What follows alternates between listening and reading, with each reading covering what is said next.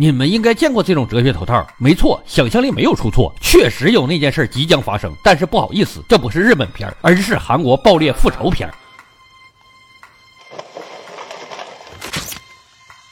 在韩国的某个城市里，英子刚刚结束了一天的工作，想在便利店买点黄桃罐头，但好巧不巧，便利店遇上了打劫。店员面对两个劫匪已经吓懵，哆哆嗦嗦的把所有钱财乖乖奉上。就在这紧张的时刻，英子却像没事人一样走过去要店员结账。店员指了指收银台，钱都被抢光了，没办法找零钱呢。这是你不找钱的理由吗？英子干脆也不客气，直接从混混的包里拿钱。这块正在抢劫呢，拿我们当空气是不？小混混一下就怒了，立马要教训一番。没想到这个看似柔弱的小女生，竟然。是个练家子，三拳两脚打翻在地。这个身材娇小的妹子，曾经可是国际级别的王牌保镖，常年在非洲等危险地带保护重要人物，实打实的从枪林弹雨中混出来的绝世高手。教训这两个小混混，还不是跟玩一样？但他虽然武艺高强，却有个行侠仗义的好心肠。刚刚打烂的罐头，也让老板结了账。没想到走出门口，闺蜜突然发来消息，想今晚邀请英子叙叙旧。闺蜜是一个芭蕾舞演员，前些日子听说她谈恋爱了，随后二人就慢慢减少了来往。怎么突然就叙旧了？莫非是和男友分手了？英子有些不解，但还是买了啤酒过去。万万没想到，闺蜜家里空无一人，只有一个礼物盒放在床上，里面是闺蜜的芭蕾舞鞋以及一个字条：“英子啊，我已经绝望了，请帮我复仇。”英子循着电话铃声看到了浴室里自杀的闺蜜。即使是经历过那么多的枪林弹雨，但英子的内心依旧有些绷不住了。故人的音容笑貌就在眼前，秋哥的性格是天真烂漫的，时不时的会让冷漠的她感受到生活的美好。没想到这么好的人儿突然自杀，搁谁谁都受不了。没啥可说的，一定要为闺蜜复仇。正在她思考该如何下手时，闺蜜的电话响了。对面的男人说着各种肮脏不堪的话，还让闺蜜凌晨三点去桥下等着，不然就把秘密曝光出来啊！看来就是这么回事了。当天晚上，她就偷偷来到桥下观察。这个时间，这个地点，难道是传说中的野外点 AVI？可见英子平时的阅片量还是不少的。在桥头，一个男人把手里的外卖派发给小混混们，然后混混把外卖丢了，只拿走了里面的调料包。显而易见，是些见不人的毒品交易。英子十分。生气，买卖毒品就算了，竟然还敢浪费粮食。没一会儿，闺蜜的电话又响了，正是那个派发外卖的人打的。英子没有接，一路骑车尾随对方。没想到此人看起来畏畏缩缩的，竟然开着豪车，住着别墅，而且一身肌肉，看起来非常凶悍。英子没有选择硬刚，而是在车底装上跟踪器，在外面一直等到天亮。等男人离开后，才悄悄潜入房子。不要问为什么王牌保镖有撬锁这样技能，问就是技多不压身。英子在房间里装上窃听器，随后找到了男人的秘密，一个衣柜里。全都是些诡异的变态工具。都说差生文具多，看来这男人的变态程度已经能和日本人媲美了。衣柜里有一个抽屉，里面满满的各种 U 盘，每个 U 盘上还都标记着被害者的身份：小姐、空姐、售货员。英子拿出了写着芭蕾舞演员的 U 盘，里面正是自己死去的闺蜜。男人戴着头套，在闺蜜身上肆意施展兽性。不用想，肯定是男人用 U 盘不断威胁闺蜜。想着以前闺蜜还觉得自己遇上真爱，可没想到遇上了真变态，还在男人的监视下不小。心咬伤了脚，基本彻底断送了芭蕾舞演员梦，这才彻底让闺蜜有了轻生的想法。英子怒火中烧，埋藏在心底的战斗血液再次被唤醒，她发誓一定要给闺蜜复仇。通过监听得知，那个变态男人的名字叫朴长贵，是整个首尔地下世界的二把手。今晚正好要去夜店里喝酒，于是为了引诱其上钩，英子换上了自己的性感连衣裙，顺其自然的勾搭上了目标。此时两人都觉得对方是自己的猎物，英子假意上钩，跟着长贵来到他专属的酒店房间。正是闺蜜视频里到处是镜子的那一间，英子假装喝下带药的红酒昏迷过去。眼看计划达成，长贵得意洋洋地穿上哲学战衣，就要大施拳脚。可这时，英子突然从枕头下刺出一把快刀。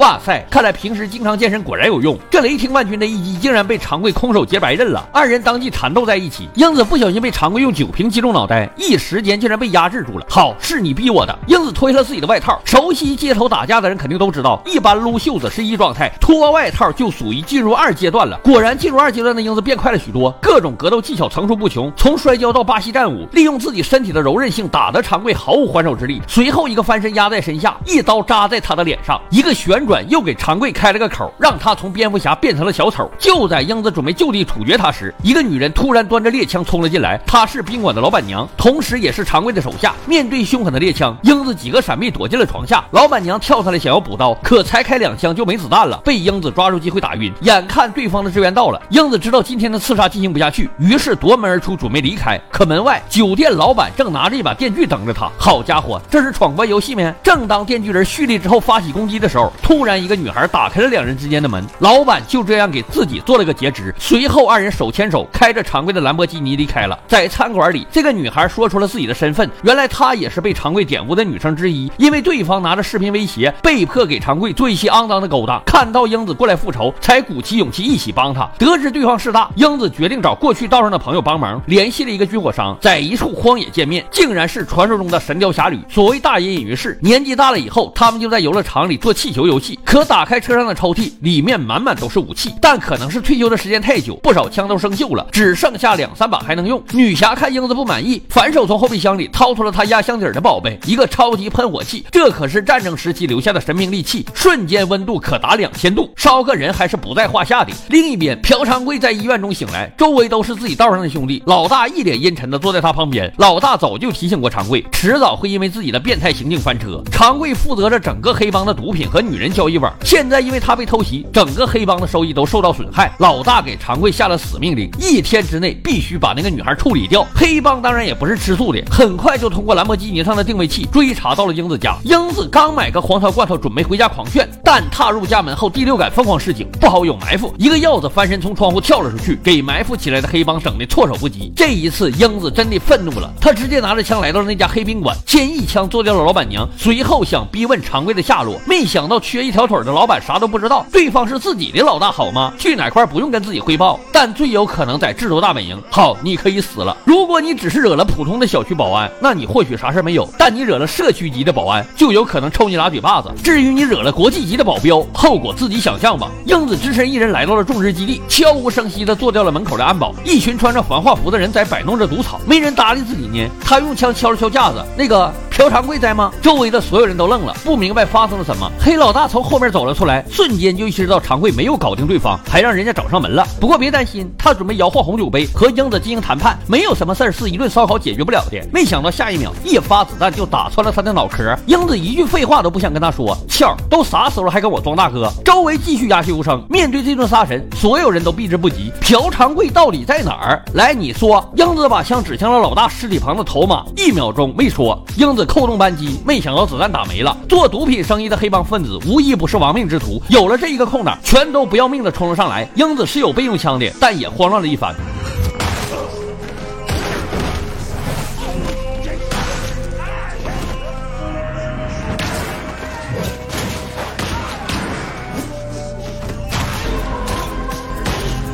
直到把所有子弹都打光，又突然成龙附体，各种道具灵魂运用，彻底把这帮混混打服了。最后还是用枪顶住了头马的头。朴长贵呢？对方还想嘴硬，英子直接塞了一把玻璃进去，看看到底是谁硬。结果当然是玻璃更胜一筹了。英子拿到了长贵的位置。此时山上的一处马场里，女孩正被长贵和手下绑在马槽里。手下为了套出英子的下落，对女孩一顿毒打，但女孩硬是咬着牙，一句话没说。终于，英子一路奔袭来到了马场，马厩是关畜生的地方。显然，女孩在这里。遭受到了非人的待遇。一进门，英子就看到常贵的小弟准备开车离开，车上正躺着浑身伤疤的女孩。英子对这些畜生的行径都有些麻木了，正想开枪了结对方，没想到突然一声枪响，常贵拿着一把猎枪偷袭了英子，废掉了他的一只胳膊。刚才还紧张求饶的小弟立马变了一副面孔，因为英子身上还背着黑老大的悬赏，他便想上去抢个人头。只是他不知道，发出悬赏的人已经没了。面对自己小弟的贪婪，常贵也没惯着，直接一枪把他给崩了。只能说论变态，还得是长常。贵更胜一筹。就在长贵换子弹准备解决英子时，女孩及时苏醒了过来，捡起英子掉落的枪，对着长贵就是一顿突突。但是这几下都是瞄边儿，常贵被吓了一跳，刚庆幸自己死里逃生，突然就听到了子弹上膛的声音。英子趁这个功夫已经换好了另一把枪的子弹，一枪打中长贵腹部，让他彻底失去了战斗力。但他们并没有当场杀死长贵，这样的恶魔直接杀死是不是太便宜他了？两个女孩一路把他带到了海边，听着长贵临死前的遗言，从恐惧畏缩到悔恨求饶。再到彻底破防撂狠话，就算你杀了我，我也会到地狱继续折磨你闺蜜。英子当然不会惯着他，你要是真敢去，我会追杀你到地狱去的。说完，扣动扳机，巨大的火龙吞噬了恶魔。长贵的哀嚎声逐渐减弱，最终彻底没了动静。